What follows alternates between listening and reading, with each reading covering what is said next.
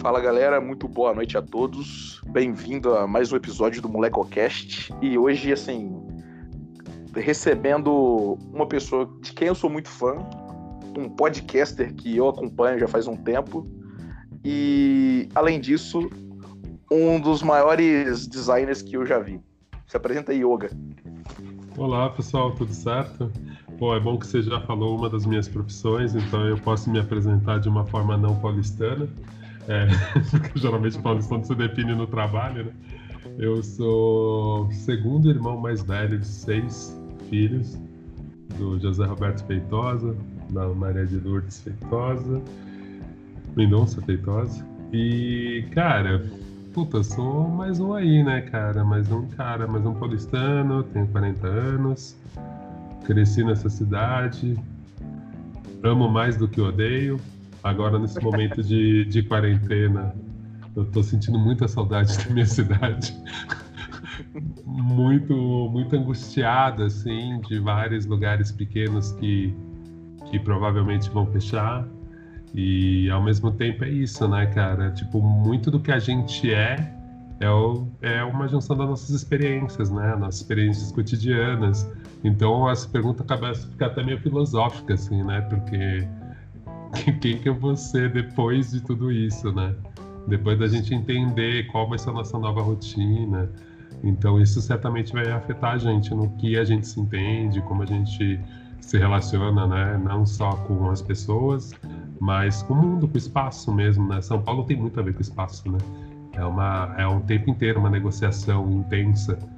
E vamos ver qual vão ser as novas regras desse jogo de negociação de espaço, né? Sim. É, eu já vou, já que a sua apresentação já me fez é, mudar uma ordem de um, de um papo que eu queria ter, eu já vou começar falando assim: eu troquei uma ideia com os amigos, eu tenho visto, pesquisado muito sobre isso. É, como, como assim, como vai ser a relação das pessoas com tudo no pós-corona? É, porque eu tenho visto, assim, eu, eu, não lembro quem, mas eu escutei, eu, eu, eu não lembro se é um podcast, mas eu, em algum lugar eu escutei o pessoal, alguém falando que a nossa relação com as marcas, com as empresas, ela tá se modificando nisso, porque, primeiro, a gente tá vendo quem são eles de verdade, e eu falei em, em outro episódio que saiu sobre os velhos da van, velho do Madeiro, velho de vários lugares que são caras que estão assim, ah, 12 mil pessoas morrer pra gente aceitável. E tipo, uhum. e no pós-corona, esses caras, assim, pelo menos na minha bolha, né? Esses caras vão ser cobrados, eles já estão sendo cobrados. Mas você acha como você acha que o mundo vai reagir a essa, essa mudança que o corona tá, tá trazendo? Cara, assim, pensando em terceiro mundo e, e também, né, com a minha visão bem pessoal mesmo aqui da minha bolha, eu acho que a gente vai reagir super mal, assim. Eu, é, ontem a gente estava gravando o Braincast e a gente estava discutindo um pouco isso, assim, eu sou, eu sou nada otimista com essa linha mais haribô, mais chilelê, de achar que é o momento de repensar consumo, eu acho que nada disso, assim, eu acho que a gente vai voltar de um jeito muito cruel, assim, eu acho que de certa forma, eu concordo contigo, esse, esse momento de crise está expondo o lado mais escroto do capitalismo, quer dizer, a gente viveu num sistema, a gente acreditou num sistema que, cara, ele não consegue garantir pra gente nem dois meses de, de, de paz, sabe? A gente não pode ficar parado dois meses que esse sistema todo fale. Quer dizer, a gente viu todos esses coaches, esses milionários aí dando curso e os caras não conseguem ficar dois meses sem ter agente escravo trabalhando para eles. Né? Então, assim, que merda de riqueza é essa que esses caras construíram, né? Que tem que começar a fazer lobby para mandar os funcionários trabalhar o quanto lobby político para mandar os funcionários irem trabalhar para alimentar a riqueza deles o quanto antes. Então, eu acho que infelizmente, ainda mais no Brasil, né? O jeito que está esse jogo político, é, a política que estão fazendo com essa doença, a gente percebe que, cara, realmente não estão pensando em mortos, a gente é só um bando de números, né? E mesmo quando a gente pensa nessa proporção de números, então assim, o que é 2% de 200 milhões? É gente pra caramba. Se a gente for falar o nome de, de todo mundo que vai morrer, cara, são, são vidas, são almas que estão aí, né? Então eu acho que de certa forma eu não sou nada otimista eu entendo, tive essa conversa também com os amigos, aí a gente acreditando muito que é, não, cara, você vê a Europa depois do pós-guerra, né, depois do plano Marshall, se construiu com uma base muito mais progressista e humanista, né? Mesmo o, o estado do bem social inglês, europeu, né? Tipo, cara, ok, consigo entender. Europa, países pequenos, recebendo muito dinheiro dos Estados Unidos, né, conseguindo se reconstruir. Agora a gente vai viver uma nova ordem mundial. Provavelmente é isso. Agora quem vai dar as cartas é a China. É... Eu não sou uma pessoa que só tem uma visão ocidentalizada e acho que a China é um grande vilão ou a Rússia é um grande vilão. Eu vi muito filme americano e vi muito filme americano com senso crítico né? Então, mas assim, a gente vai ter uma nova ordem mundial. Agora, o país que tem capacidade de salvar o mundo é a China. né? Tipo, quem vai dar ordem é a China, e não é de agora, já faz tempo que a China está fazendo esse papel. Quando você vê a presença da China na África, é muito maior do que a presença dos Estados Unidos. Né? E é uma presença que, volto a dizer, nem faço julgamentos de valores. É mas é uma presença que é muito mais massiva, o jeito que eles trocam. Tipo, países que nem Angola, a maioria dos prédios são construção chinesa. Né, pra caramba, eles estão ali pegando metal, pegando as coisas, levando tecnologia e os Estados Unidos despreza esses países. Então, eu acho muito interessante a gente pensar nisso, começar a pensar num globo um pouco maior e talvez essa nova ordem mundial que vai se erguer aí com os Estados Unidos tomando uma puta porrada na cabeça, porque a gente está vendo o que está impactando lá, meu, é, a, a, a, curva nos Estados Unidos, mesmo em Nova York, que é o país, o estado mais afetado, ainda não chegou no pico. Tem um monte de lugar lá que ainda nem começou. Então, cara, eu não sei, acho que é um mundo bem interessante que a gente vai viver. Interessante não de legal, mas interessante de curioso mesmo da gente entender. E me parece que eu entendo quem tem otimismo e acho super importante a gente ter, mas eu não consigo analisar nas pessoas, no comportamento, nas relações, né, que ainda continuam muito escravocratas. Né? Então, assim, quando a gente para para pensar que o menino do rap, né, tipo, todos os serviços de bens essenciais, né, que a gente está falando, cara, o Estado não está cuidando nem um pouco dessas pessoas. Né? Pensando que o Estado de São Paulo, perto da loucura que está o governo federal, né?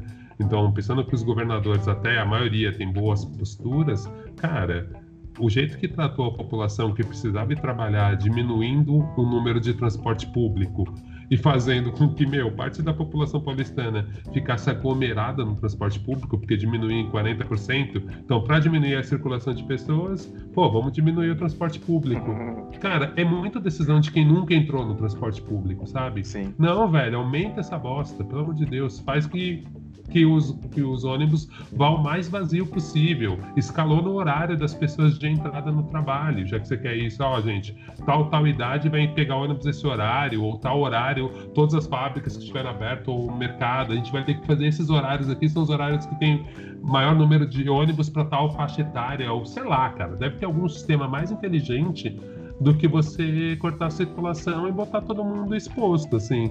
Então, para mim, nessas pequenas ações, mostra que a gente não vai mudar muito e que, de certa forma, vai acirrar ainda mais essa exploração do capitalismo, assim, é, sobre quem é mais fraco, cara, é menos importante mesmo, sabe? Quem pode dar menos dinheiro pro capitalismo, que são os velhos, que são os pobres, ah, esses podem morrer.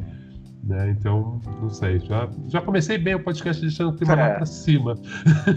Não, é, antes, da gente, antes da gente realmente elevar o tema, eu só quero complementar uma coisa que é, é duas coisas para mim que assim, que você falou e que faziam com que a minha relação com, com as falas que a gente via ficasse, assim, eu, eu ficasse mais doído com ela, que é, primeiro, eu vi gente falando que 12 mil pessoas é, morrer é normal. Cara, eu sou de uma cidade de 8 mil habitantes, entendeu? Tipo, é a mesma coisa que eu falo aqui. Muita, tipo, que a minha cidade inteira vai morrer ainda mais 4 mil pessoas. Eu sempre meço isso.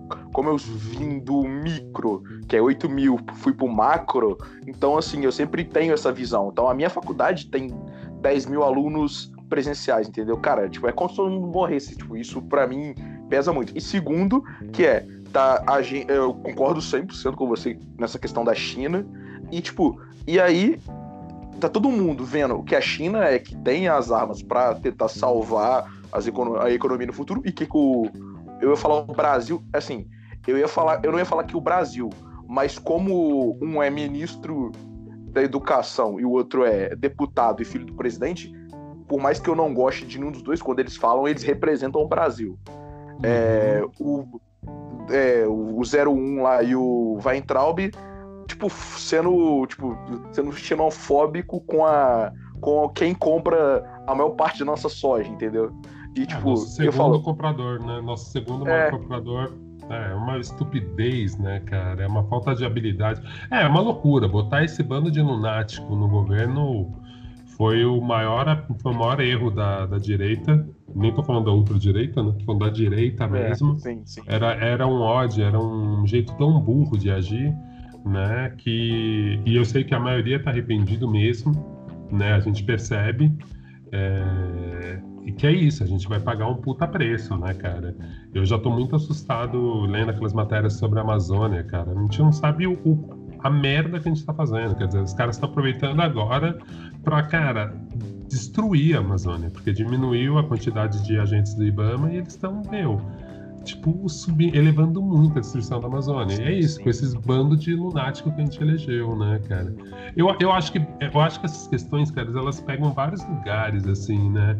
que é isso. Se eu for otimista, eu posso falar, porra, agora a gente vai ter material demais para analisar a política. É, eu acho que mesmo uma pessoa que teve uma postura de direita e vendo o jogo político que o Dória, principalmente em São Paulo, né, está fazendo, é, talvez agora a direita consiga criar personagens que sejam de direita só, não de extrema direita, para conseguir voltar àquele jogo democrático que a gente tinha, né? Tinha uma esquerda ali, tinha uma direita, tinha um centro e tirar esse extremo, né, cara? Porque pode ser, sei lá, se a pessoa quiser ser muito otimista, ela pode acreditar que, puta, agora talvez, mesmo vendo esse, essa queda de braço que parece que o Mandetta tá perdendo agora, né, hoje, ainda não se concluiu, mas enfim, mesmo vendo Mandetta, sabe? Tipo, a gente tem que aceitar que a porra do Mandetta é uma pessoa minimamente razoável, porque realmente, comparado com o Bolsonaro, é. Então, quando você começa a se desenhar que talvez um Mandetta da vida possa vir a se tornar um candidato em 2022 e ter que aceitar que esse cara parece ser direita, não extrema direita, sabe? Tipo, é meio.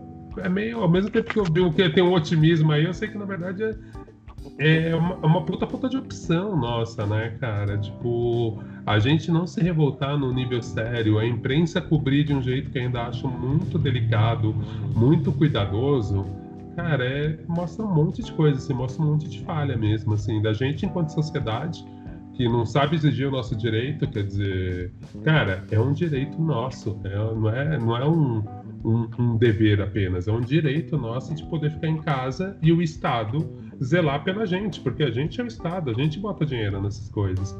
Então é muito louco, assim, você vê um monte de gente pobre, ou mesmo classe média, brigando pelo direito dos ultramilionários serem ultramilionários e não serem incomodados. Brigando, saca? Tipo, isso eu acho coisa mais maluca, assim. Porque eu entendo a porra do cara da madeira falar merda, o Justus falar merda, eu entendo esses caras porque esses caras sempre foram ricos, ou os que não foram ricos ficaram, e para eles é muito estranho eles vêm, eles perderem a riqueza deles, né? Agora, cara, gente que não foi rica, gente que sabe que, meu, vai ter que se fuder muito para chegar mais ou menos perto, defendendo esses caras, para mim é mais assustador ainda. Aí, fala, aí mostra que a gente falhou em várias áreas, na educação, né, na política, a gente falhou muito, saca? Tipo, principalmente vendo o perfil dos meus amigos, assim, que aí talvez eu tô quase invertendo, hein, Gabriel? Já, já vou perguntar para você.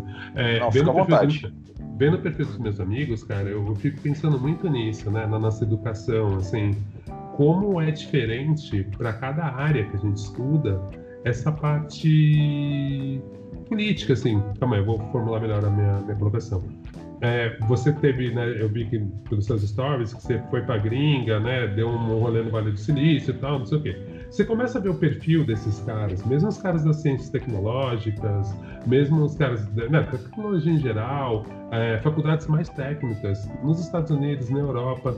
Cara, o currículo da pessoa, as pessoas gostam lá, eles valorizam o currículo de alguém que fez matemática, astronomia e, sei lá, é... história. Eles gostam do cara que é técnico, mas tem uma formação de humana.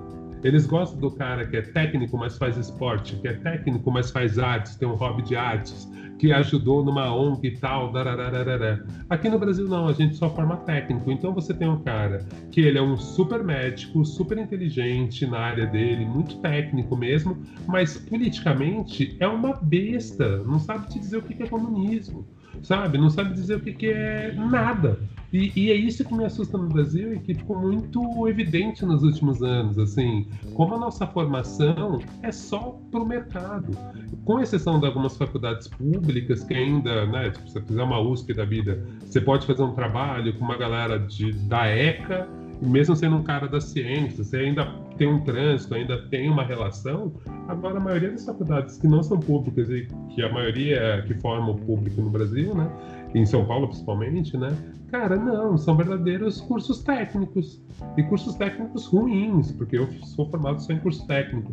E, e cara, é meio assustador, assim. Então, essa imaturidade, essa falta de desenvolvimento do ser humano, né? Sobre todas as áreas, para mim é a coisa que é mais assustadora e para mim é uma das coisas que mais ficou em xeque nos últimos anos, assim, como falhamos na educação. Porque vem dessa galera achando que tudo é de esquerda, não, mas é doutrinação, ah, faculdade de história, ó, o curso de história desses caras, só professor esquerdista. Porra, então a gente aprendeu muito mal, né, cara? Porque se, se os babacas que vencem na vida não conseguiu levar nada disso na nossa educação de esquerda, sabe? Tipo, é meio, é meio assustador, assim, o cara acreditar em qualquer besteira de WhatsApp, num Olavo de Carvalho, assim. Eu tive a oportunidade de ouvir ele falar na, na, na porra, não, umas live gravada que vazou. Cara, pelo amor de Deus, se você tiver dois QI, você, no mínimo, no mínimo, você vai assim, ah, não, mas aí ele exagerou. Cara, tem gente que segue o cara e não consegue nem ter essa percepção, esse senso crítico, né? Sim na minha faculdade, tipo assim, teve um momento que, inclusive foi no dia, a gente já conversou no in-off, é, uhum. que Juiz de Fora é conhecido como, atualmente, como o lugar da facada. E, cara, eu transitando, assim, indo pegar ônibus pra ir pra faculdade, eu moro, eu, eu moro razoavelmente no centro, em Juiz de Fora, e eu vejo um cara que eu já vi na faculdade, faz federal, faz um curso maneiro, faz, tipo, o cara fazer economia descendo com uma bandeira da monarquia e gritando, volta à monarquia. Cara, o que, que eu penso desse cara? Eu sei que esse cara estudou nos melhores colégios da cidade, o cara passou na federal, tá fazendo um curso maneiro, com nota boa pelo MEC. O cara com essa bandeira gritando, tipo, pedindo para voltar à monarquia. Tipo, cara, eu, eu, eu falo assim, tipo, eu não sei se o meu diálogo de falar, mano, o que você tá fazendo é muito idiota. Se esse cara não escuta, tipo, tudo que. Olha o caminho que ele fez na vida. E se, nada, e se tudo isso que ele fez fez ele virar esse cara da monarquia, eu não sei se, tipo, se a minha palavra de chegar e trocar ideia com ele vai fazer ele mudar, entendeu? Eu, tipo assim, eu. Na minha cidade geralmente não tem manifestações, só teve uma manifestação em Guarani, né? Teve uma manifestação e uma vez que eu, tipo, que foi inclusive em prol do presidente, foi um dos vexames da minha cidade, mas em Juiz de Fora eu participei de algumas manifestações em prol da educação. Nunca, tipo assim, com bandeira política, embora todo mundo que me conheça saiba, tipo, que eu sou da esquerda, não tenho, não, assim, não tenho nenhum partido que me atrai, uhum. mas é, a maioria das, das manifestações, que eu, manifestações que eu estava era em prol da minha faculdade e em prol da educação do Brasil, entendeu? Tipo, é, era essa a minha luta. Uhum. E aí, tipo, você tá passando ali e você vê pessoas gritando, ah, seus comunistas, seus comunistas, seus vagabundos. E eu, tipo assim, mano, eu tô aqui brigando para que o filho dessa mulher que tá me xingando uhum. consiga entrar na faculdade pública de qualidade, entendeu? Esse é o ponto. Porque, tipo assim, do lado da mulher que tá me xingando, tá o filho dela com a camisa de uma escola, entendeu? Tipo, esse moleque ainda vai ter. Ele ainda pode ou não ter a chance de ir pra faculdade. E eu tô lá batalhando por isso e essa mulher tá xingando a gente, jogando um balde de água, entendeu? Isso é uma das é coisas isso. que me deixava muito doido.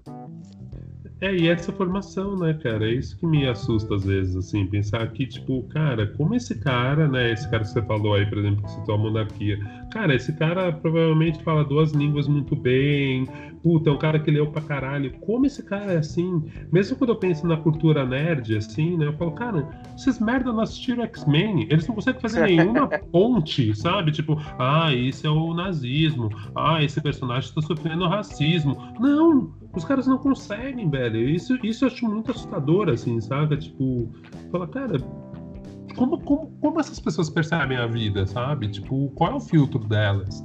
Né? Então, eu acho que, de certa forma, essa ferramenta de você ser crítico, de você conseguir analisar o contexto, de você conseguir criar projeções e lados, né, e fazer essas pontes tal, elas são muito importantes, cara. E principalmente para um momento como esse, que é um momento de transformação, para ver se realmente as pessoas pegam e se aproveitam desse momento e se transformam. Mas vendo que a média do brasileiro não consegue analisar nada e precisa sempre de um jornalismo super opinativo para dar uma opinião para ele, porque ele não consegue formular, né? E aí ele compra a opinião de quem mais se parece com ele ou de alguém que é um exemplo para ele.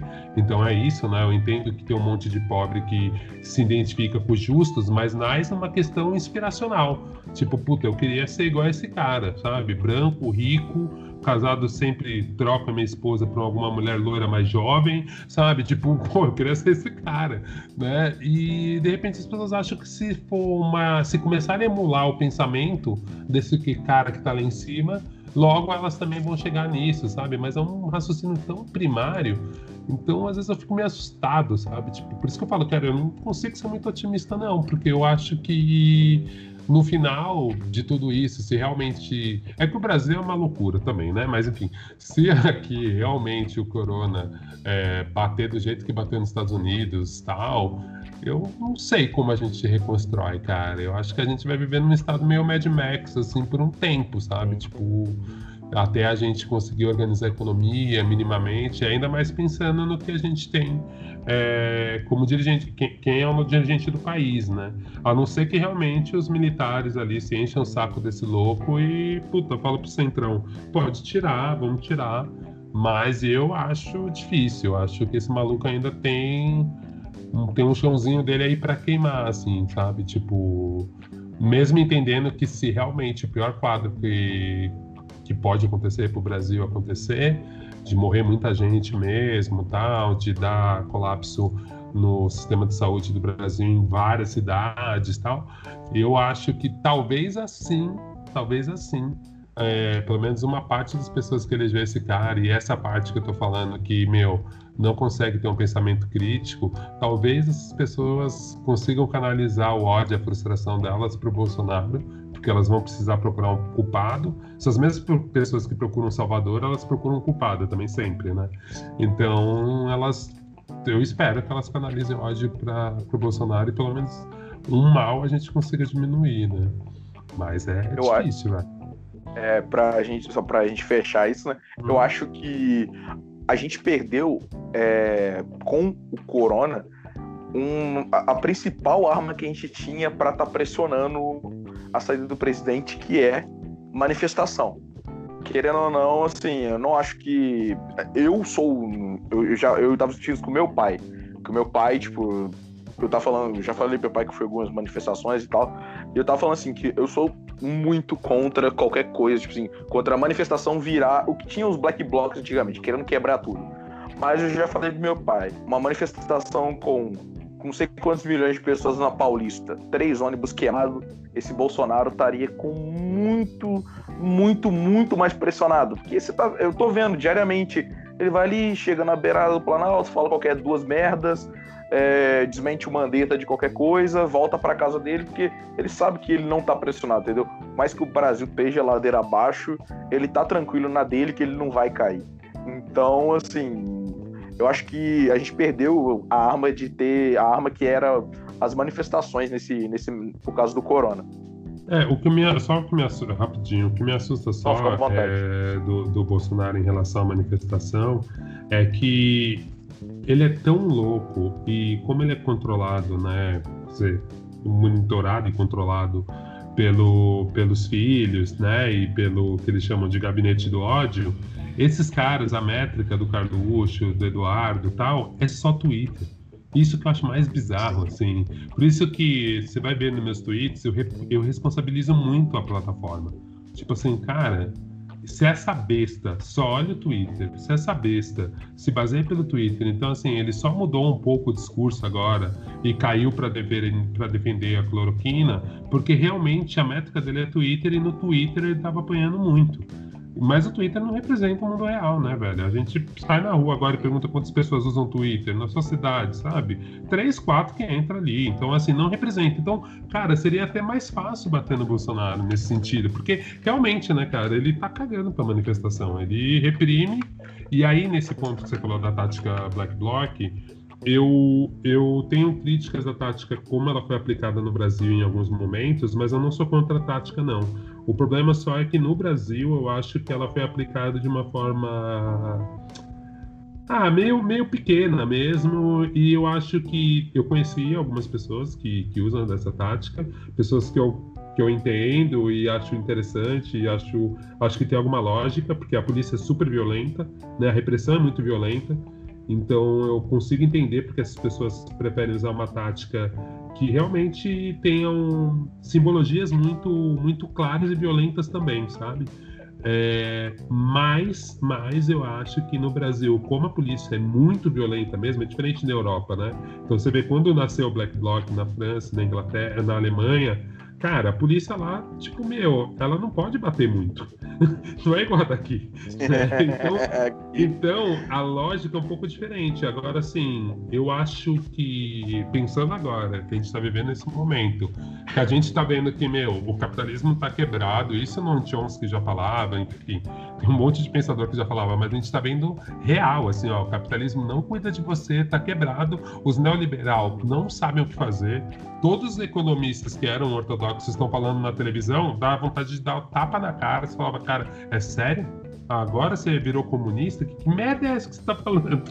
né? Porque, tipo, todo economista, assim, lá na Globo tá, não, agora o Estado tem que salvar as pessoas. Você fala, ah, é? Agora?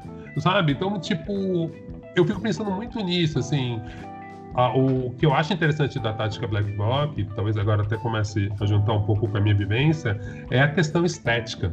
Cara, é muito forte você ver uma. Aqui no Brasil, principalmente, você vê um banco queimando. É muito forte você ver Sim. um policial apanhando. Tipo, meu, é muito forte. Agora, como também foi muito forte, por isso que eu volto a dizer que eu critico no Brasil, quando tinha aquele babaca, não sei se você lembra, numa das manifestações em São Paulo, ainda com Haddad prefeito, teve um cara que ele era, meu, completamente alienado do jogo político. Ele tava dando um rolê no centro, era um cara meio do jiu-jitsu, meio fortão, assim, que o maluco vai lá e tenta arrebentar o portão da prefeitura. Sabe? Tipo assim. Ah, ah, lembro, lembro. Entendeu? Aí assim, ficou esse cara com uma cara do Black Block. E eles falam assim, velho, esse maluco não é Black Block, esse cara é só um vândalo mesmo, bobo. Tipo, que foi lá e, tipo assim, não tem nenhuma força. A imagem que gerou é uma imagem forte, é uma imagem que faz a gente pensar? É, mas é isso, ela serviu mais para atrapalhar do que para ajudar. Então, assim, eu consigo entender o porquê existe a tática Black Bloc, eu acho que ela tem uma função, mas realmente, no Brasil a gente tinha que repensar como usar, de que forma usar, quais são os momentos, porque ao mesmo tempo eu acho muito absurdo, assim, cara, eu já vi cada cena em manifestação de polícia sendo escrota num nível, assim, que eu falo, cara, esses policiais, eles são sabe, parece aquelas rinhas de cachorro que eles provocam os policiais e falam, agora vai pra galera cara, o comportamento deles era total de guerra, assim, cara, qualquer pessoa aqui é um inimigo mortal nosso. Então eu entendi que, de certa forma, o Black Bloc era um jeito de falar, calma aí, amigão, você pode dar essa bosta, eu também posso né? E agora, tipo, meu, sem as táticas e fazer. E eu sou muito contra essa coisa aqui, principalmente gente da direita fala muito, né? Ah, manifestação pacífica, manifestação em, dias, em, em fim de semana. Velho, desculpa, manifestação em fim de semana não é manifestação. Você pode chamar de você pode chamar do que você quiser, mas não é manifestação. Manifestação é para atrapalhar e sair na mídia. se ela não causar, se ela não atrapalhar, se ela não gerar algum tipo de transtorno, ela não sai na mídia. Se não sai na mídia, praticamente não existiu. Que aí eu posso juntar um pouco o seu raciocínio no sentido que a gente esgotou um pouco a esquerda no Brasil, principalmente depois dele não, ali naquele momento dele não, a gente esgotou a técnica da, da, da manifestação chegou uma hora que começou a ter com uma frequência tão grande que eu achei que banalizou essa questão estética. Sim. A mídia já ignorava, não saía em nenhum lugar. Às vezes você nem entendia porque estava rolando a manifestação. E, sabe, tipo, o, o, o cidadão médio estava começando a ficar incomodado e aí você fala, cara, só que incomodado num nível ruim, porque não era incomodado dele se identificar e falar, é, não, isso é importante mesmo, é, é um basta. As pessoas realmente estão de saco cheio. E aí a gente vê que é o Brasil, né? O Brasil pira em ficar na varanda fazendo barulho. Aí a gente descobriu que pra gente o nosso código de manifestação, que o brasileiro fica, fica confortável, é 8, 8 e meia, bater a panela e xingar o Bolsonaro. Eu falo, velho, tem o seu valor, mas é só isso mesmo que a gente é capaz, né? Pensando em tudo isso que eu te falei, velho, pensando que assim, o presidente se pauta, a, a principal métrica dele é a popularidade dele no Twitter, que é um lugar que os filhos deles criaram tanto robô que eles conseguem manipular até isso, porque tanto robô que se eles quiserem enganar o próprio pai e falar, não, pai, tá certo você ir para esse caminho, eles enganam. Só programando os robôs para os robôs falarem bem e subir uma hashtag lá, e aí quando o pai dele vê a métrica, fala, é, realmente, ó, essa asneira que eu falei da cloroquina tá dando certo, tem. Porque, ó, quanto a gente tem de aprovação quando eu falei da cloroquina, ó, como melhorou de ontem, do último discurso que eu fiz. Saca? Então, não sei, cara, eu, eu fico meio assustado, assim, tentando entender é, por que, que a gente não consegue ser mais sofisticado nessas questões políticas, nas nossas ações políticas, né? Tipo, por que, que a gente sempre pega, pega alguma tática de fora e aplica aqui, sendo que aqui é muito mais complexo na maioria das vezes? Que talvez aí talvez eu acho que o jeito que foi aplicado o Black Bloc aqui precisava ser tropicalizado. E não foi. A gente pegou o jeito que funcionava na gringa, tentou aplicar aqui, e o que eu vi era a molecada apanhando muito seriamente da polícia ou sendo mal interpretada, né? Ou as pessoas achando que é só vandalismo mesmo, tosco. Aí gente que são essas mesmas pessoas que defendem que defendem o patrão, mas são pobres, ou gente desse tipo achando que não, né? Tipo, ah, errado, né, Olga? Porra, você viu o que os caras fizeram ali, meu? Foram lá na concessionária do cara na Avenida Europa, quebraram tudo. Concessionária. É isso aí, foda-se, os caras têm seguro. tipo, foda-se, que tá queimando uma Lamborghini. Tem seguro essa merda, só os caras não tem? Né? Tipo, foda-se, eu não tô com dó da Lamborghini do cara que tá queimando que tem seguro, sabe? Não, mas pô, aí não pode, né, velho? Se o seu carro tá na rua, vira o seu carro, joga e tá com fogo, sabe? Tipo, umas, umas coisas meio malucas, assim, você fala, cara, eu não consigo nem fazer essa ponte. Eu tenho carro, o dono da concessionária tem carro, logo somos parecidos. Eu não consigo fazer essa ponte. As pessoas conseguem. E eu fico muito assustado. Sim. É, tipo assim, você falou do Twitter, né? Eu tive. Eu fui na sede do Twitter principal, lá em São uhum. Francisco, e a gente teve duas apresentações. É, uma mais, assim, é, da plataforma, e aí o. Twitter meio que se posicionando, e aí, tipo, na época eu achei legal, mas é aquilo, né? Tipo, nos Estados Unidos funciona pra caralho. Mentira, porque tá o Trump aí falando umas atrocidades. No Brasil funciona menos ainda. E a gente teve uma segunda apresentação de um engenheiro de software falando de como eles tentam é, tratar a propagação de fake news. Então, assim, eu vi que o Twitter está se mobilizando, mas, cara, tipo, é irrisório o que eles têm feito comparado com o nível que o Brasil tá. Era só o meu disclaimer.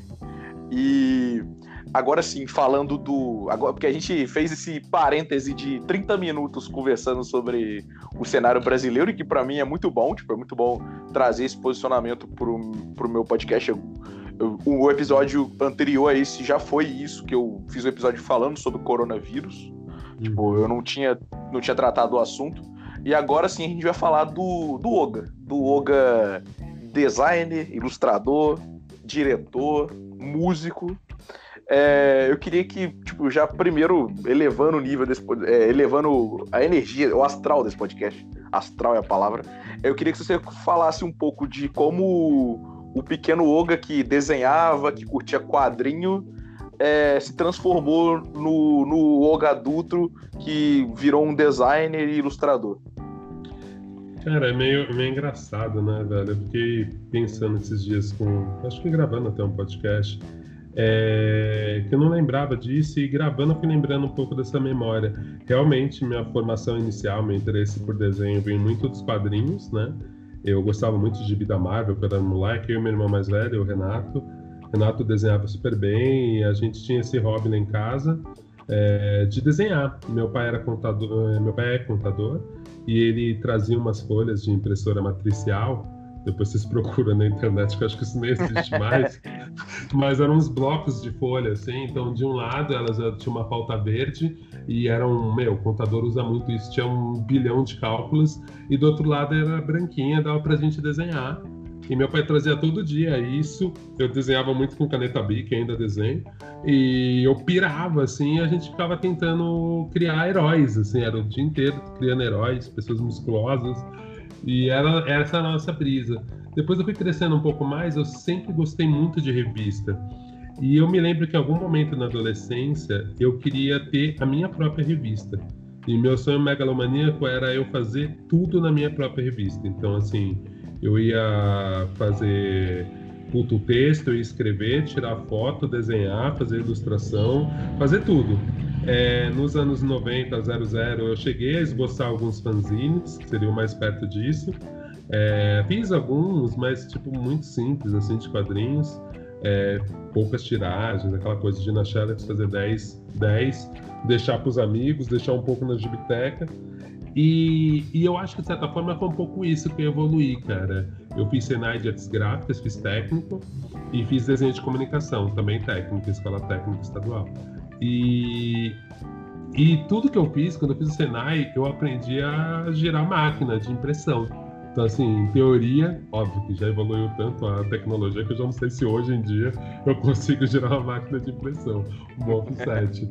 Mas, enfim, naquela época, em teoria, se o cara caísse na gráfica, eu conseguia gerar a máquina. Sim, eu tenho um conhecimento básico ali de fotografia, eu consigo fazer uma foto com flash, é, eu consigo ilustrar, desenhar e eu consigo minimamente escrever. Então, na minha cabeça, eu queria botar em paralelo, assim, eu do passado falando, é, acho que era mais ou menos esse plano, deu certo.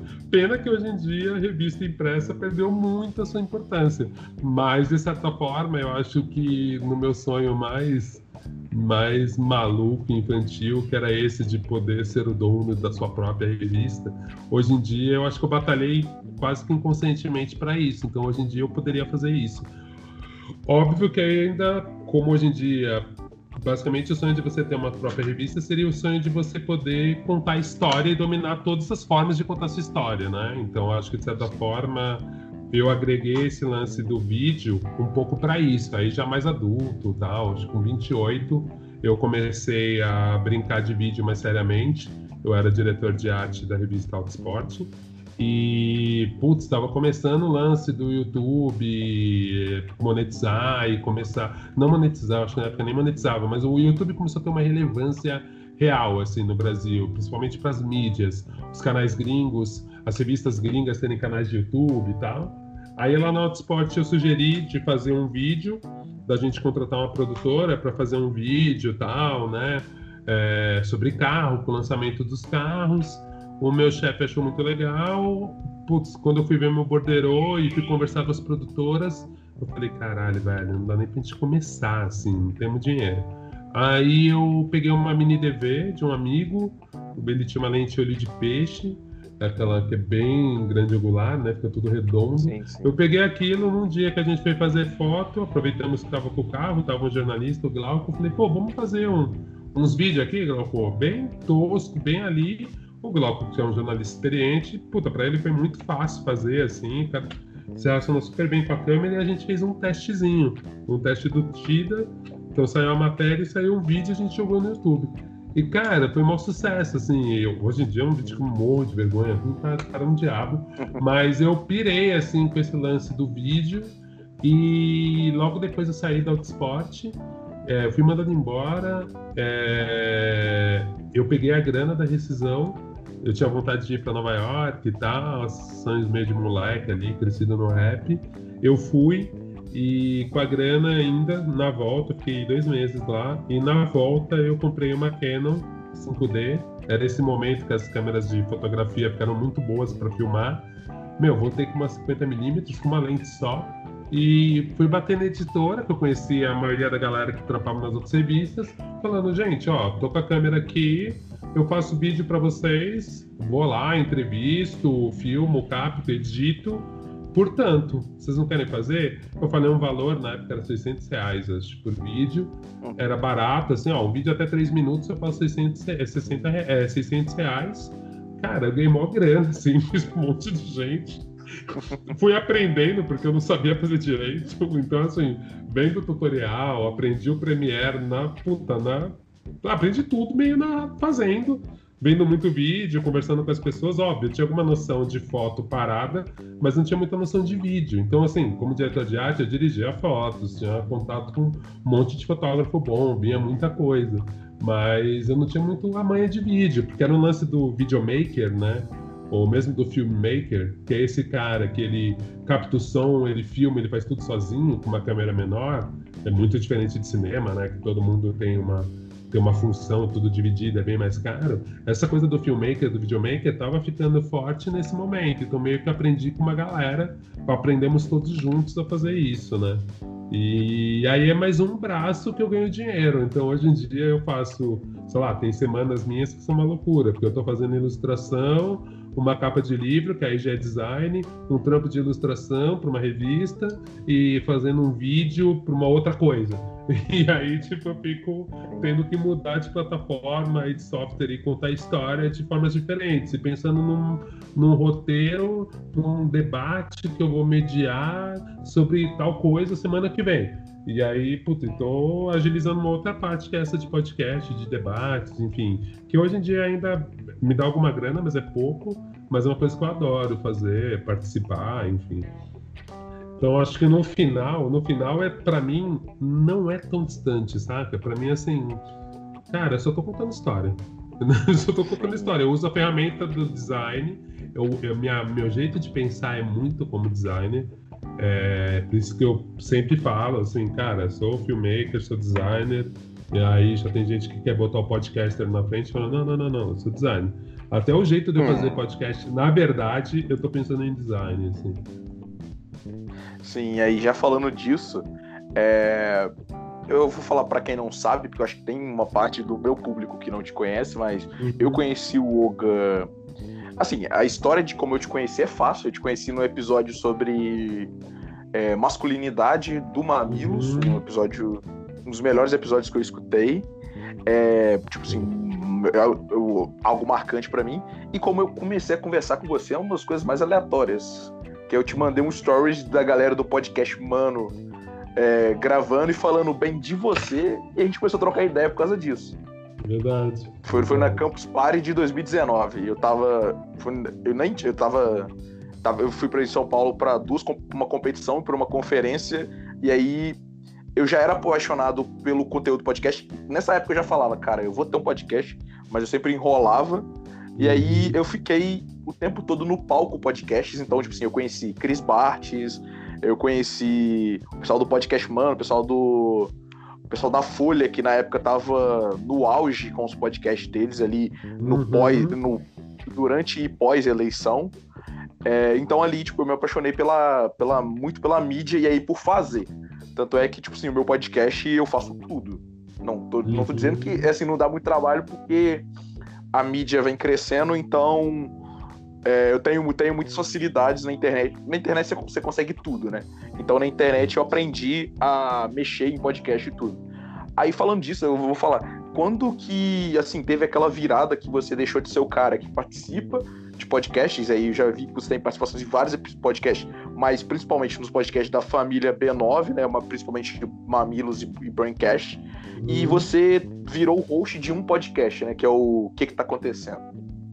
É, então, pra mim foi meio engraçado, porque primeiro que eu tenho uma história no podcast que é longa, assim, em 2003 eu tinha um podcast, quando eu tava na Globo, eu tinha um podcast com uns amigos, que era o CordiaCast.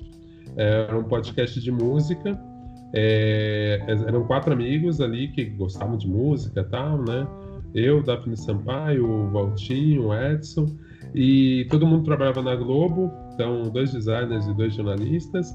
E a gente, no podcast, cada um trazia um som. Então eu trazia uma banda que ninguém conhecia, algumas vezes que conhecia, uma música, e a gente meio que tocava aquela faixa e depois discutia sobre a faixa. Ah, não gostei, ah, gostei, ah, isso me lembra não sei o quê, rararã. e era meio isso, assim, a dinâmica do podcast. E eu também, eu captava em casa aqui, numa mesinha mó tosca, um microfone só, meu, todo mundo aqui tomando cerveja, falando e gravando. Depois eu editava esse programa e subia. E, meu, aquela época que era o auge dos blogs, então, meu, as pessoas não tinham smartphone para ouvir na rua, então tinha gente que baixava em MP3 e ouvia no iPod ou no computador, a grande parte, no Inamp da vida. Então, assim, era um outro mundo, mas eu já tive essa experiência e eu sabia o trampo que era. E aí, a partir daí, eu fiquei pensando, eu falei, cara, eu não quero. Eu não quero ter um podcast, porque eu sei o trampo que é, a não ser que eu possa ter um podcast quando eu tiver alguma estrutura que eu não precise editar, que eu consiga captar bem, também não quero fazer um bagulho muito tosco. Hoje em dia a tecnologia é ótima, que, meu, com o celular você já grava uma coisa legal. Naquela época não, os celulares eram muito podres para gravar o áudio, então você tinha que ter um microfone, mesa, blá blá blá, para ter uma qualidade razoável. Hoje em dia eu acho que, meu, tem um monte de podcast que eu escuto que é bom e eu sei que a estrutura é super simples, né? Mesmo gravação por Skype, hoje em dia funciona, naquela época não dava. Então eu fiquei meio com trauma, assim, e pensando, falei, cara, não, não vou fazer essa parada tosca, vou fazer direito.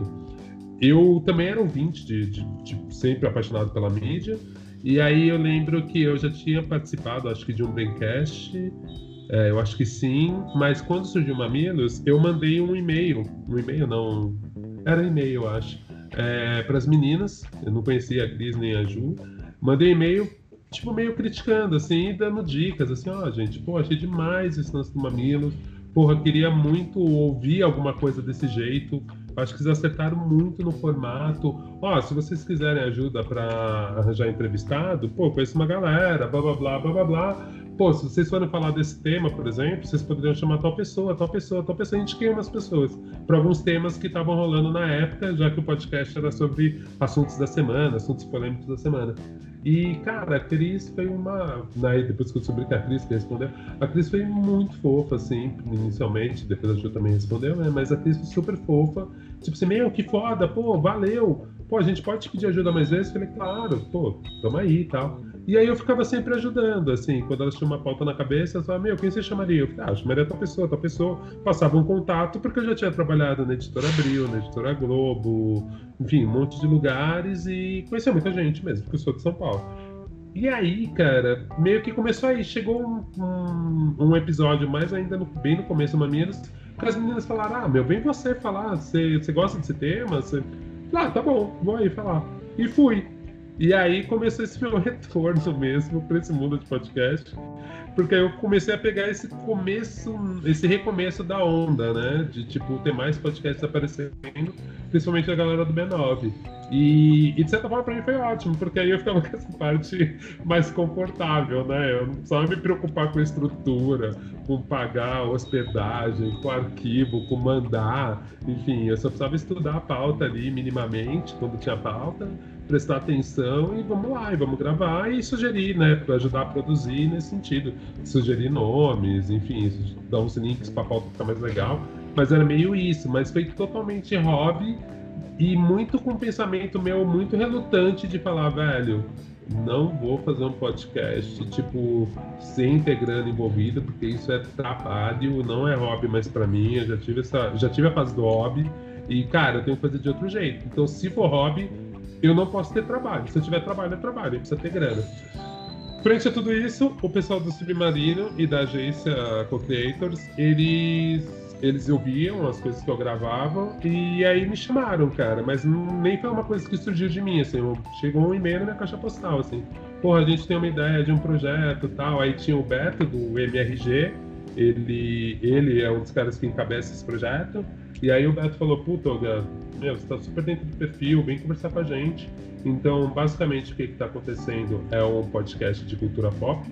Só que é um podcast de cultura pop que tem uma mulher, que é a Elmada, apresentando junto comigo, e um homem negro falando de cultura pop, que era coisas que a gente não via muito. E a Sim. gente a gente nunca fala isso explicitamente, mas porque eu acho que nem precisa falar.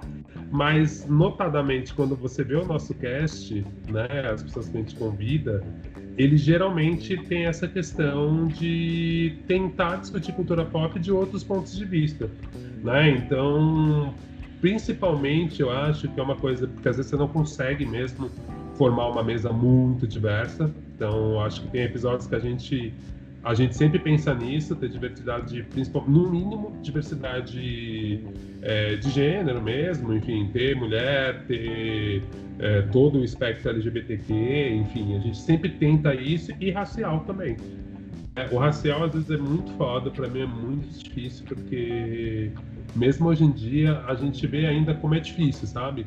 Como é difícil. Agora, agora é bem menos, tá? Mas uns tempos atrás, como era difícil você achar, meu, gente preta que fala de cinema cabeçudo e que não seja aquelas duas pessoas que você já ouviu falar em todos os lugares, né? Então Sim. hoje em dia eu vejo que isso aumenta. Então eu acho que o diferencial do, do que está acontecendo é que a gente sempre tem esse papo com humor, a gente sempre leva os personagens mais diferentes, ao mesmo tempo que sempre tem alguém muito pop, muito grande, tem alguém que talvez você não imagine quem seja e botando essas pessoas num lugar diferente ali. E é bem papo, né? Você já ouviu? É super papo bem descontraído, bem leve, Sim. né? Óbvio que tem um posicionamento ali, mas geralmente o podcast é mais para cima mesmo, é bem, bem tranquilinho, assim. É... E é isso, cara. Então, para mim foi muito legal porque esse é um, é um trampo mesmo, né? Eu adoro fazer, boto minha cara ali, defendo o podcast, divulgo ele direitinho. Mas é um job mesmo, assim, tem marca envolvida, é, a marca cuida também, né, do projeto, enfim, que é o Submarino. Então, como o Submarino vende muito produto de cultura, para eles é bom, né, que a gente fale de literatura, porque eles têm lá a promoção do Harry Potter, a gente fala de filme, e ao mesmo tempo é isso, eles nunca pedem nada muito direto, assim, ó, esse episódio vocês precisam falar disso, porque a gente quer vender isso, mas tem aquele escopo tudo de, de cultura pop mesmo, né, a gente fala de cinema, de literatura, de das coisas que circulam, de circulam música, que circulam todo esse meio aí da cultura pop em geral, né? Então, putz, pra sim, mim foi meio, foi meio legal, porque foi esse trajeto que muita gente fala e parece meio um clichêzão, sabe? Tipo assim, ah, fui fazendo, aí de repente o hobby virou o plano B, ou virou meu plano A, e eu comecei a ganhar grana com isso. Eu tô fazendo isso meio lentamente, mas tô fazendo, assim, eu tenho ideias de podcasts meus só, mas eu ainda tô segurando essas ideias, assim, porque eu quero ver se consigo aplicar elas é, de outra forma. Eu até tinha ideia de começar um projeto, um, tava, tava com um projeto já meio engatilhado, assim, antes do corona, e que eu acho que eu tive que adiar, que talvez até suba um piloto numa versão sem patrocinador, mas depois eu vou procurar, assim. Mas ainda tô meio na dúvida, viu, Gabriel? Meu, meu ritmo de produção aqui do Corona tá bem baixo e eu tô curtindo que ele tá bem baixo também. Eu não tô me, me cobrando muito, não, assim, porque normalmente eu já, já teria gravado os três pilotos, já estaria fazendo a trilha e larará, e agora meio tipo assim, ah, legal, vou escrever um pouco desse roteiro aí, talvez fique bom. Mas bem tranquilo, putz, quando começar a voltar, acho que vou conversar com tal marca, vou ver se eles me interessam, mas tô bem suíço, assim. Mas eu tenho vontade de ter um só meu também, mas nesse esquema, assim, que eu consiga monetizar minimamente, porque, meu, é conteúdo, é geração de conteúdo, é trabalho, é... e eu acho que dá pra gente conseguir chegar no meio termo. Ninguém vai ficar milionário com podcast, mas conseguir ser mais uma fonte de renda para mim ia ser legal. Sim. É, eu falando do meu, assim, eu criei por dois motivos. Um eu já tinha até te falado que é, cara, eu gosto de trocar ideia com as pessoas. Mas o segundo, eu sou honesto e eu falo, eu criei por portfólio. Tipo assim, eu quero, uhum. eu, acabei, eu coloquei no meu LinkedIn, tipo, que um dos. Que o querendo é isso que você falou, eu não tô ganhando dinheiro nenhum, mas eu tô tendo trabalho. Então eu vou mostrar o meu trabalho. Então, é eu, eu, meu LinkedIn tá lá, olha, tipo assim, ah, a pessoa pode falar, ah, mas você pode, é só trocar ideia, é, mas o tempo que eu gasto fazendo pauta, gravando, produzindo, pós-produzindo, tipo assim, é um uhum. tempo que é um tempo que eu poderia estar fazendo qualquer outra coisa. E falando do seu podcast, eu queria falar duas coisas. Você falou, ah, muitas vezes vem um convidado que o público não conhece. E para mim, essas são as melhores pessoas. Geralmente é aí que estão as melhores histórias, tipo assim, porque em quem você já conhece, é maneiro você ver ali alguém que você já conhece, igual eu escutei o episódio com a Carol Moreira e tal, mas é muito maneiro também eu não fazer a mínima ideia de quem é a pessoa e eu escutar e eu me surpreender positivamente. E quando eu comecei a escutar o, o podcast de vocês, o primeiro episódio é sobre os é, roteiros, é, livros que viram roteiros de filme e por que ele faz mais sucesso. E eu lembro que quando eu comecei a escutar, eu olhei para minha estante, e na minha estante tá a minha coleção do Percy Jackson e em cima a minha coleção do Harry Potter. E eu falei, e aí são duas coisas totalmente ao contrário, né? Harry Potter estourou como, tipo assim, como uma, um dos maiores franquias, e Percy Jackson é a tristeza que é aí os filmes. Mas aí eu, eu, falei, eu fiz esse link. Eu fiz esse link, por quê? Porque todos esses livros, toda essa coleção, a, a, ambas foram compradas no Submarino. Eu lembro que quando eu comecei a trabalhar, eu comecei a comprar esses livros, tipo, pra montar minha coleção pessoal. E, tipo, na hora me deu assim, me lembrou o Gabriel lá de 2012, trabalhando numa lan house e com, e com dinheiro comprando esses livros. Tipo, aí Legal. me deu uma sensação nostálgica.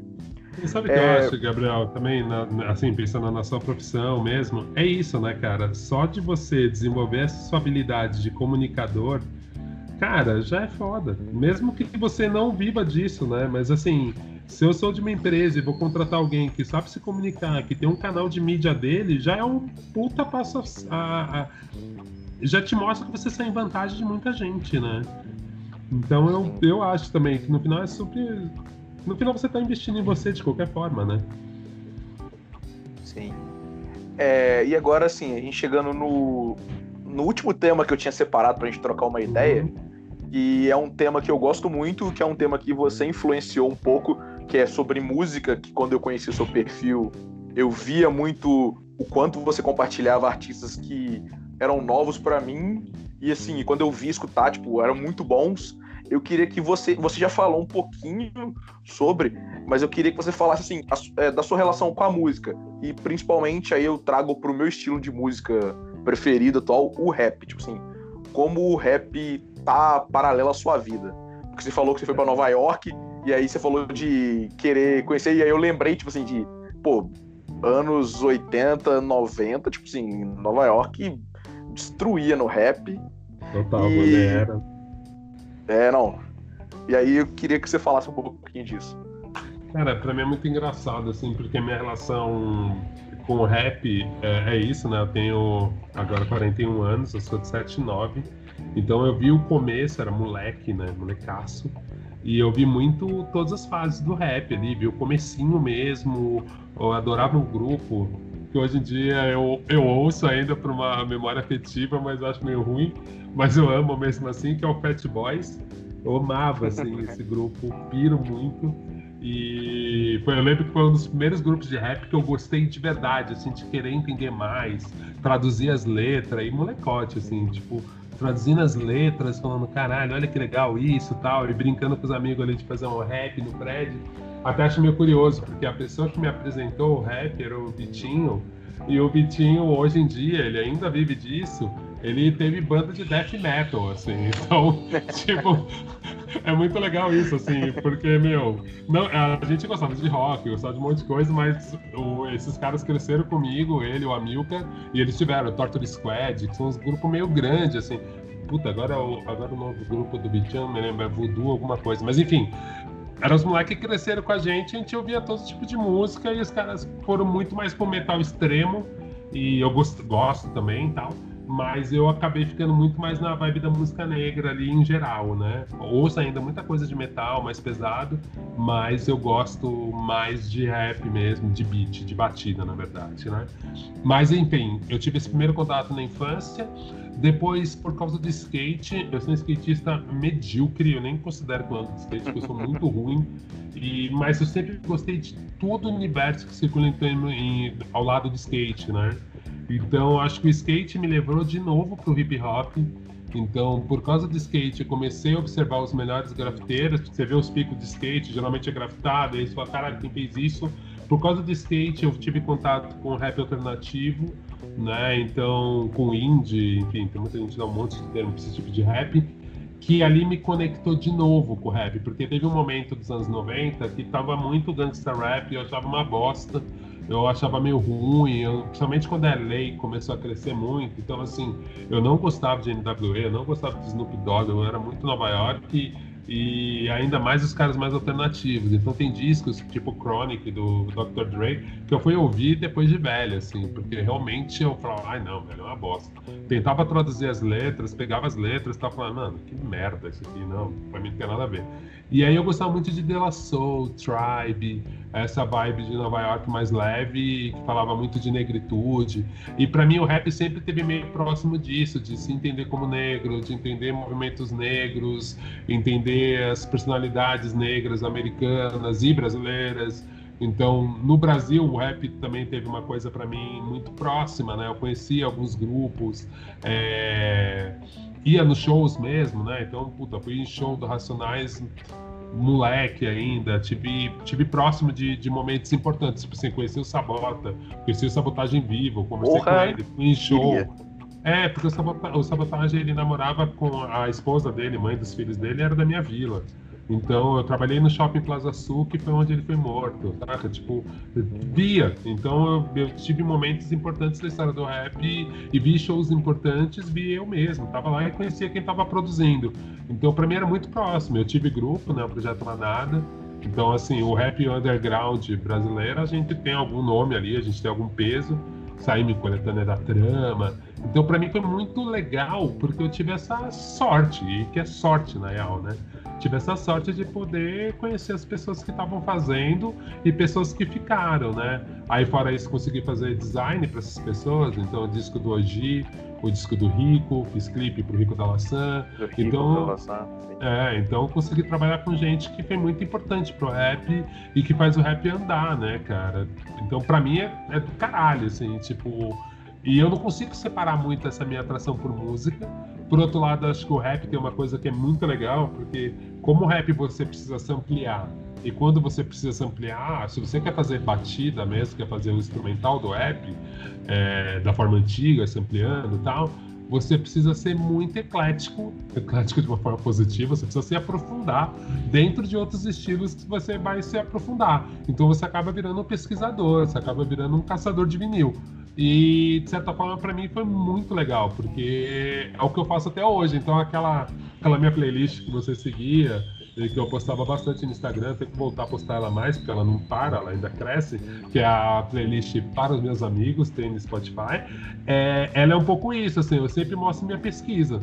Então, puta, o que, que eu tô pesquisando, o que, que eu tô descobrindo, e eu ainda frequento uma caralhada de blog, é, site, vejo muita coisa, mas é meio no meu dia a dia, assim, e eu tô sempre descobrindo coisas novas, ouvindo artistas novos, principalmente que fazem não só rap, né, fazem tudo, mas de línguas que não seja só o inglês também. Então eu adoro descobrir banda de Portugal, do México, Espanha, da Alemanha, da África em geral, do Ghana, puta, sei lá, é, todo dia, do, da Índia, tava ouvindo agora um rap da Índia que eu achei bem foda. Assim. Enfim, então eu piro muito nisso, de ir, ir procurando. E aí no final, tudo isso me ajuda a contar história, me ajuda a me dar inspirações. Então, assim, porra, se eu tô vendo uma banda que faz metal da Mongólia, eu quero ver o clipe. Aí eu vejo o clipe da banda que faz metal na, na Mongólia e falo, caralho, olha isso. Aí, tipo, você entende que eles estão falando de Gengis Khan e aí tem um negócio assim, aí eu vou lá e pesquiso o nome do diretor. Aí quando eu vejo o diretor do clipe, fez um curta. Aí você vai assistir o curta, quando você vê o curta do cara, é muito foda porque tem uma máscara de um bicho, você fala, caralho, era essa máscara. Aí quando você viu, velho, você já tá cheio de inspiração, você nem sabe da onde. E é porque você viu um clipe de metal do cara da Mongólia, sabe? Com, que misturava com música folclórica da Mongólia. Então eu piro muito nisso. Assim, é uma das coisas que eu mais me divirto é, é usar primeiro a música como esse meu guia por várias artes, assim, por várias inspirações. Sim, eu não conhecia isso, assim, eu, eu sempre, inclusive uma das coisas que eu não entendia, é porque eu via os vídeos no YouTube dos das bandas que eu gostava. E aí eu falando um, agora falando de um rap um pouquinho mais novo e de um rap nacional. Então, tipo assim, pô, eu vi o Criolo tocando com a banda, o MC tocando uma banda, e aí quando ele ia fazer um show na minha cidade, ia só ele o DJ. Mas, uhum. tipo assim, eu não tava vendo o trabalho grande que o DJ tava tendo, entendeu? Eu comecei a entender isso um pouco depois. E, e falando disso, eu lembro, eu tenho um vídeo, uma passagem que eu escutei uma vez que eu gosto muito, que é quando o KLJ tá contando de quando ele, o Mano Brown tava escrevendo Jesus Chorou, que inclusive é a minha música preferida dos Racionais. Uhum. E aí, tipo, ele falou assim, ele falou assim, ó, eu vou escrever, você é, precisa de um sample. E ele falou, cara, eu fui numa loja, na galeria, é, fiquei vendo os discos, e aí eu peguei um disco de rock, sampleei ele, tipo, tirei um trecho, e isso é a batida de Jesus Chorou. E aí, tipo, eu falei, cara, tipo, é um trabalho muito doido. E é isso que você falou, tipo, de, tá, eu tô escutando, eu, ele foi buscar um disco de rock, não sei de onde, para uhum. pegar a batida para Jesus Chorou. É, e aí eu comecei a dar muito mais valor, claro, mas é, falando do rap, assim, eu em 2020 eu tive a oportunidade de, de, de ir no show do Racionais, que era um dos meus sonhos adolescentes. Uhum. É, eu fui no show dos Racionais em BH, tipo, e fiquei. Tive um misto de, de, de emoções. Primeiro, de de estar tá lá vendo Racionais, vendo Mano Brown. E, tipo assim, um disclaimer: eu tinha ido no show do Mano Brown em 2018, carreira solo. É, o disco dele aquele groove funkzinho, aquele, aquele disco que é muito gostoso para dançar. Eu fui no show dele no Lollapalooza. E aí lá eu vi o Mano Brown, Mano Brown, tipo, não, porque não era, assim, quando eu vi o Mano Brown ele parecia um idosinho fofo no show solo. E em 2018, uhum. aí nesse show ele já era, tipo, ele meio que como se ele tivesse voltado uns 15, 20 anos no, no tempo. E ali eu tive a mescla de estar tá ali vendo as músicas que, sabendo cantar, mas vendo as músicas que eu escutei na, na adolescência vendo uma galera que tava do meu lado, que eu falava assim, pô, o famoso branco cantando uhum. cantando música de preto. E eu já tinha passado isso antes, porque eu tinha o show antes tinha sido o show do Jonga, então tinha tido a mesma coisa. E uhum. o Jonga fala isso nas letras dele. E aí era isso que é, foi essa virada de chave. Que eu, na adolescência, eu escutava música por escutar, porque meus amigos escutavam.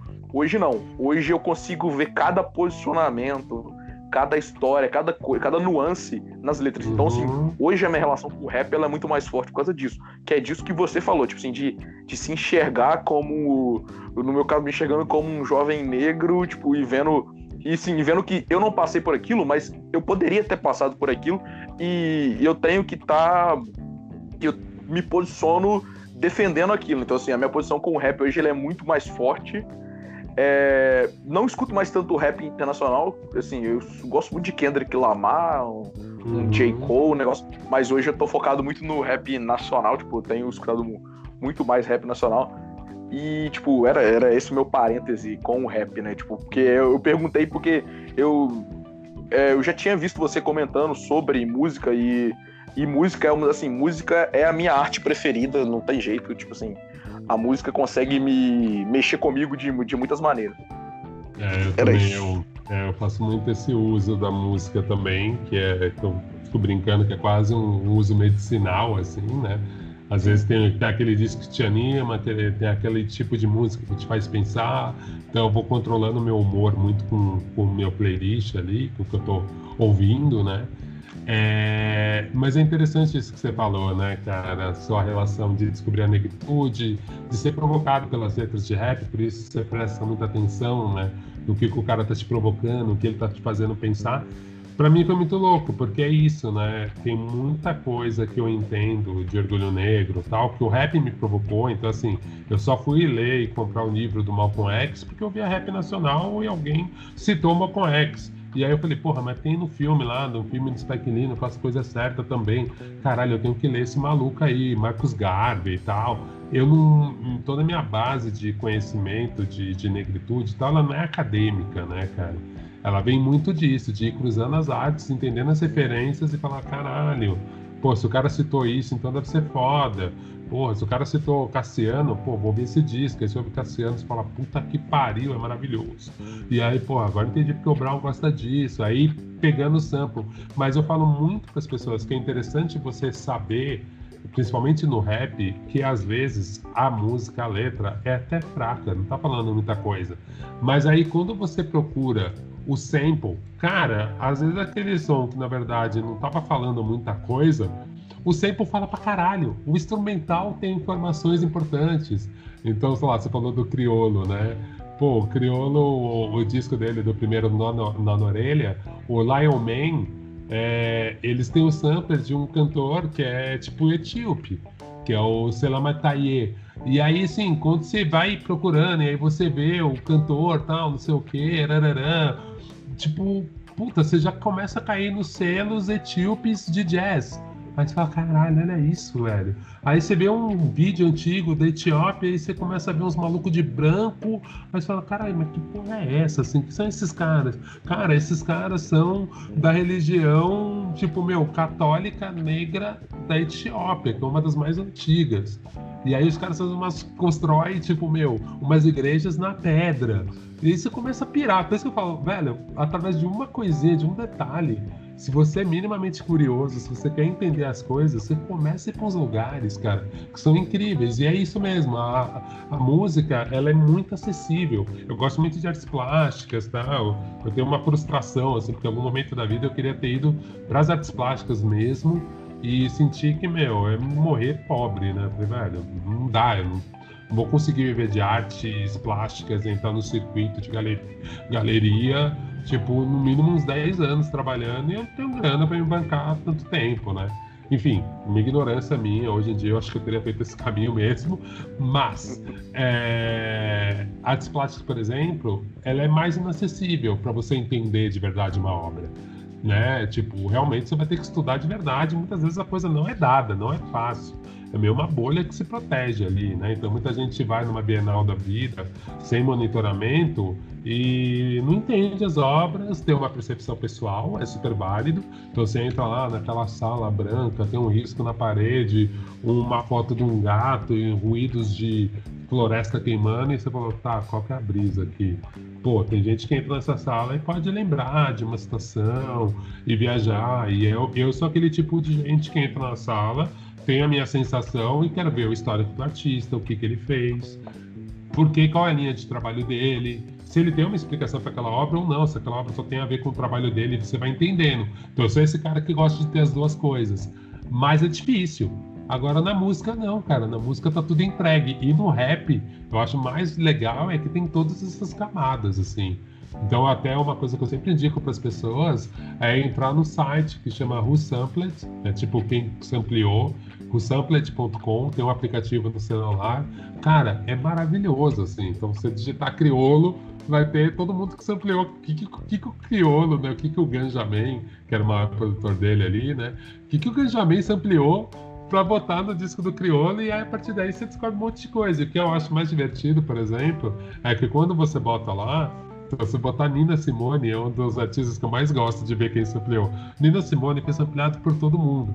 E tem faixas que você vê que vários beatmakers samplearam o mesmo trecho da faixa e mesmo assim gera 10 músicas diferentes. Você fala, cara, como todo mundo sampleou, tipo, essa faixa da, da Nina Simone, e aí eu piro em fazer isso, fico ouvindo, tipo, meu, todos os artistas que samplearam aquela faixa e ver como cada um resolveu de uma forma diferente a mesma música partindo do, de, um, de, um, denominador comum que é aquele sample, né? Tipo, eu acho isso maravilhoso, muito rico. Sim. É, cara, novamente, muito obrigado pelo papo. A gente está chegando no, no finalzinho do podcast. E aí, como é tradição né, do, do meu podcast, eu peço para o convidado escolher cinco lugares da cidade dele que as pessoas deveriam conhecer. Mais uma pessoa de São Paulo, mas como São Paulo é, é uma terra infinita de oportunidades assim, de, de, de cultura, é fácil. É... E eu queria que, novamente, agradecer que você falasse esses cinco lugares e que já deixasse as suas redes sociais, divulgasse aí para o nosso público. Ah, legal, mano. Olha, nem vou falar lugares mega underground, não. Eu pensei em umas coisas que são bem acessíveis, mas eu até pensei mais do que os lugares, porque os lugares vocês vão ver que são lugares relativamente conhecidos. Eu acho que eu apontei até mais hábitos, porque eu ia fazer uma, eu fiquei pensando nessa lista, eu ia fazer uma lista mais de restaurante, mas eu tô com muito medo das coisas depois da gente que a gente poder voltar para rua, meu, a maioria dos lugares que eu vou, eu tô achando que vão fechar. tipo, voltando pro começo, né, que tava meio negativo, eu acho que talvez esses lugares, talvez, pode ser que eles fechem. Então, eu, vou, eu mudei meio rapidamente aqui, eu vou dar alguns lugares mais mainstream, que eu acho que não vão fechar, mas eu vou falar de alguns hábitos. Então, por exemplo, eu amo o Centro Cultural São Paulo. Tem gente que fala Centro Cultural Vergueiro. É, eu acho um dos lugares mais interessantes de São Paulo. A programação é incrível. Ele é um centro cultural bem grande. Ele tem desde exposição, tem teatro lá dentro, filme. E eu acho muito legal café, café bom. Tem loja dentro também. É, o que eu acho mais interessante do Centro Cultural Vergueiro, primeiro que ele é muito acessível, ele é do lado do metrô Vergueiro. E o uso que as pessoas fazem do Centro Cultural Vergueiro. Então, geralmente de sábado, domingo, qualquer dia de semana, na real. Tem uma galera que joga xadrez de sábado. Tem uma galera que nem eu, jogava RPG lá. Tinha uma galera que, que, joga, que dança. Agora o lance é dançar K-pop e, e street dance em geral. Então, a molecada dançando lá. É um lugar muito democrático, muito aberto. E aí, falando nas coisas que eu gosto de fazer e que eu acho muito legal, dentro do Centro Cultural Vergueiro tem uma escada, quando você entra, tem uma escada que te leva para uma parte de cima que eles têm tipo um jardim suspenso. Que a galera fica lá fazendo piquenique ou tomando sol. Eu acho esse lugar tão interessante em São Paulo, então às vezes quando eu tô com um pouquinho mais de tempo estou passando por lá, eu sempre faço questão de subir, dar uma olhada na cidade daquele lugar e tomar um solzinho e ficar sentado um pouquinho no mato ali. Eu acho muito, muito, muito, muito legal. Ou tomar o um café ali no Centro Cultural Vergueiro, vendo a molecada dançar, que é muito, muito, muito divertido. Eu acho que é um programa que ele é um é engraçado que a maioria da galera que vem fazer turismo em São Paulo não vai para esse lugar, mas quem é de São Paulo usa muito, assim. Então acho que a minha primeira dica é o Centro Cultural de São Paulo. Minha segunda é o Instituto Moreira Salles, na Paulista, ele é bem conhecido. Só que tem a biblioteca do Instituto Moreira Salles, que é um lugar ótimo. Tem gente que usa muito para trabalhar, mas é uma biblioteca que é focada em livros de fotografia. E cara, é muito, muito foda o acervo, assim. E livros de fotografia também, para mim, é uma outra paixão, assim, porque é um outro universo. Você viaja em cada livro que você pega. E é aquele esquema muito legal do IMS, é só você entrar, cara. Se você entrar, ir lá e passar a tarde vendo o livro, tem acesso à internet, então se quiser trabalhar um pouquinho lá pro computador, trabalha um pouco de lá e fica vendo livro de arte, principalmente de foto. E é um puto ambiente gostoso, assim, eu acho também incrível. Outra dica também na Paulista. Ah, o Centro Cultural Vergueiro é Rua Vergueiro, número 1000. O, o IMS é na Paulista, enfim, é bem fácil de achar, não me lembro o número, depois eu procuro. Uh, eu a Japan House. Ah, então você coloca? Então ótimo, então nem vou falar. Coloco, eu, Japan... coloco, eu coloco endereços todos. Ah, então perfeito. Tem a Japan House, que também é outro centro cultural na Paulista, que é maravilhoso. Esse é mais no começo da Paulista. Então, se você for no Centro Cultural Vergueiro, dá para você ir a pé para a Japan House. É, ela é uma casa de cultura japonesa, também é um centro cultural pequenininho, então ele tem restaurante, tem café, tem biblioteca e tem exposições. O que eu gosto de fazer lá é comer um doce japonês, procurando os livros na biblioteca. Eles têm uma biblioteca aberta, então, puta, tem muita coisa legal. Uma biblioteca que tem livros de culinária, de arte, tudo em japonês. Às vezes você dá sorte de achar um que tem inglês também, então dá para entender um pouco. Mas olhando os livros, você já começa a absorver muita coisa. Um dos livros que eu achei lá e que eu pirei, aí eu tirei umas fotos de umas páginas e depois comecei a montar uma playlist baseada um pouco nesse, nesse livro, é um livro que falava de city pop que é um estilo de música japonesa, tipo uns jazz japoneses dos anos 80. Então, puta, é muito legal de ouvir city pop. E eu me lembro de achar um livro lá, falei, caralho, tem um livro de city pop japonês. Fui tirando foto procurando a galera. É foda que city pop, é... eu não sei se o japonês tem alguma treta com Spotify, velho. Porque pouca coisa tem no Spotify, então eu acho muita coisa no YouTube. Então, é uma outra dica, Japan House, comer os doces japoneses de lá que são incríveis, é mais barato do que você jantar no restaurante. E, e aí você tem acesso do lado da biblioteca, então você pode tomar um café e pegar nos livros e vendo. Ah, um outro rolê para mim que eu amo é o Café Bento 43. É um café que fica lá no centro, perto da República, perto do Copan. É, fica aí na rua Bento Freitas, precisa Café Bento. E a General Jardim, e é uma sobreloja do Instituto de Arquitetos do Brasil. Então ele tem um mezanino e com umas cadeiras de praia. Então, geralmente eu fico lá, eu vou de bike, aí quando eu tenho que resolver alguma coisa no centro, eu sempre paro lá, tomo um Bayer Matcha, que é um Bayer Mate, aquele chá, mas é o chá, a versão deles japonesa, o Bayer Matcha, tomando um sol ali, tipo, olhando da varanda. Eu acho muito legal, acho muito. É um rolê muito paulistano, vocês vão entender quando vocês fizerem isso. Porque, meu, é. Sua vista você fica numa varanda olhando para prédio. Mas eu acho muito, muito legal. E por último, cara, eu sou mega fã de todos os Sescs. É... Ah, isso aí. Não, eu até tenho um vídeo meu no Sesc 24 de maio. É, sim, sim. É, mas eu quero falar de outro Sesc que eu acho que é um Sesc que as pessoas vão pouco e que eu acho super charmoso e sempre tem umas exposições interessantes e a biblioteca deles é muito boa, que é o, o Sesc Bom Retiro, cara. Fica ali no centro, na Alameda Notman, na 185.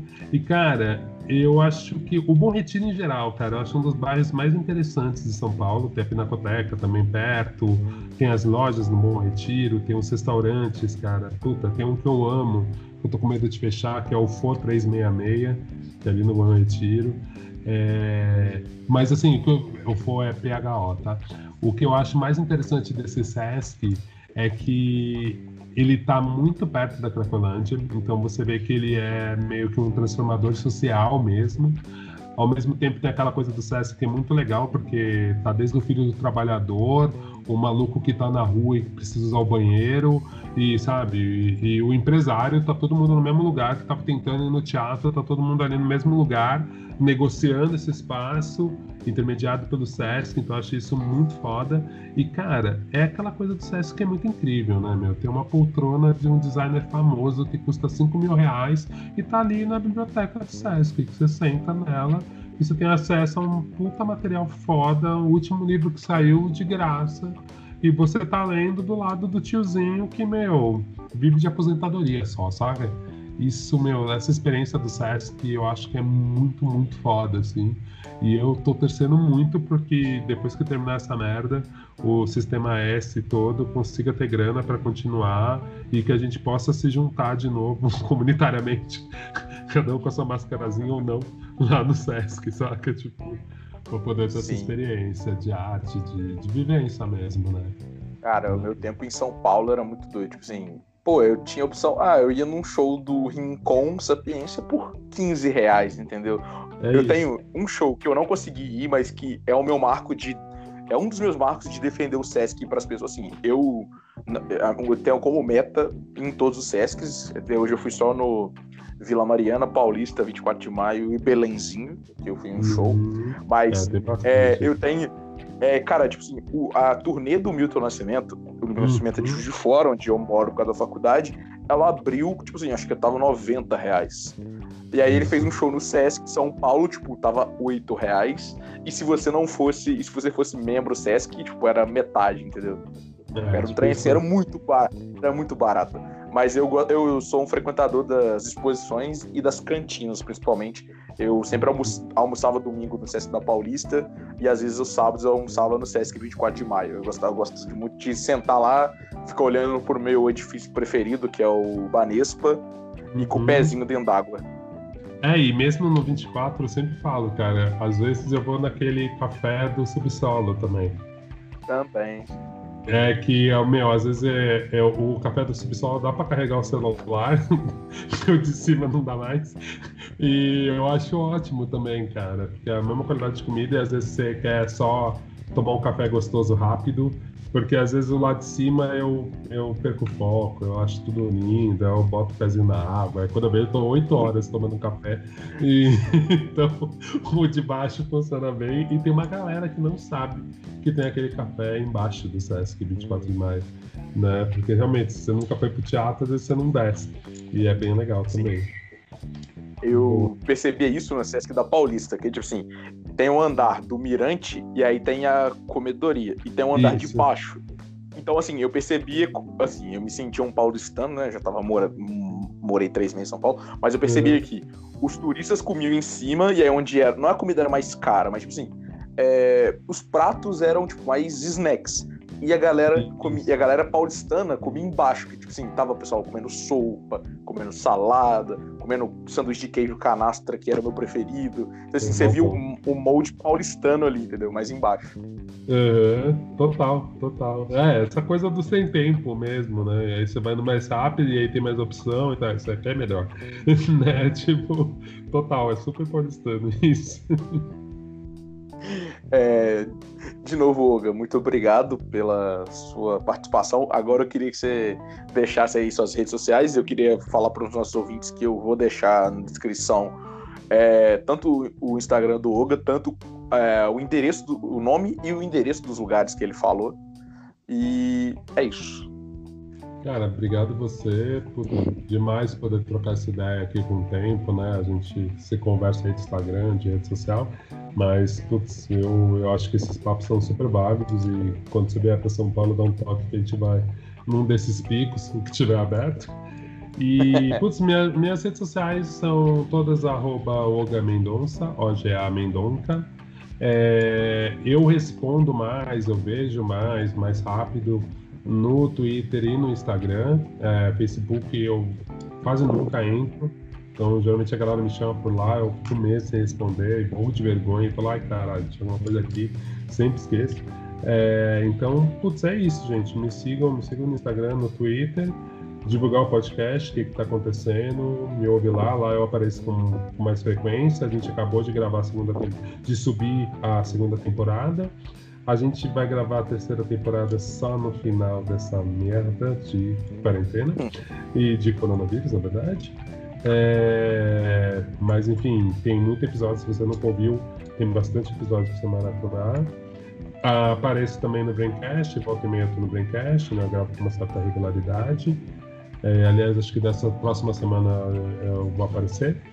E é isso, gente. Obrigadão, viu? Valeu demais pelo papo, Gabriel. Foi longa vida aí o podcast e seus projetos em geral. Muito obrigado de novo. Muito obrigado a vocês que estão escutando até agora e tchau.